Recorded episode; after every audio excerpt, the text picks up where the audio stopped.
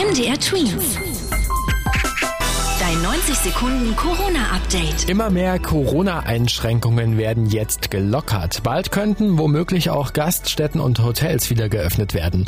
Damit sich das Virus aber nicht weiter ausbreiten kann, will Kanzlerin Merkel wohl eine sogenannte Ansteckungsobergrenze einführen. Heißt, wenn sich zum Beispiel in einem Landkreis mit 100.000 Einwohnern innerhalb einer Woche mehr als 50 Menschen anstecken, sollen die Lockerungen wieder zurückgenommen werden.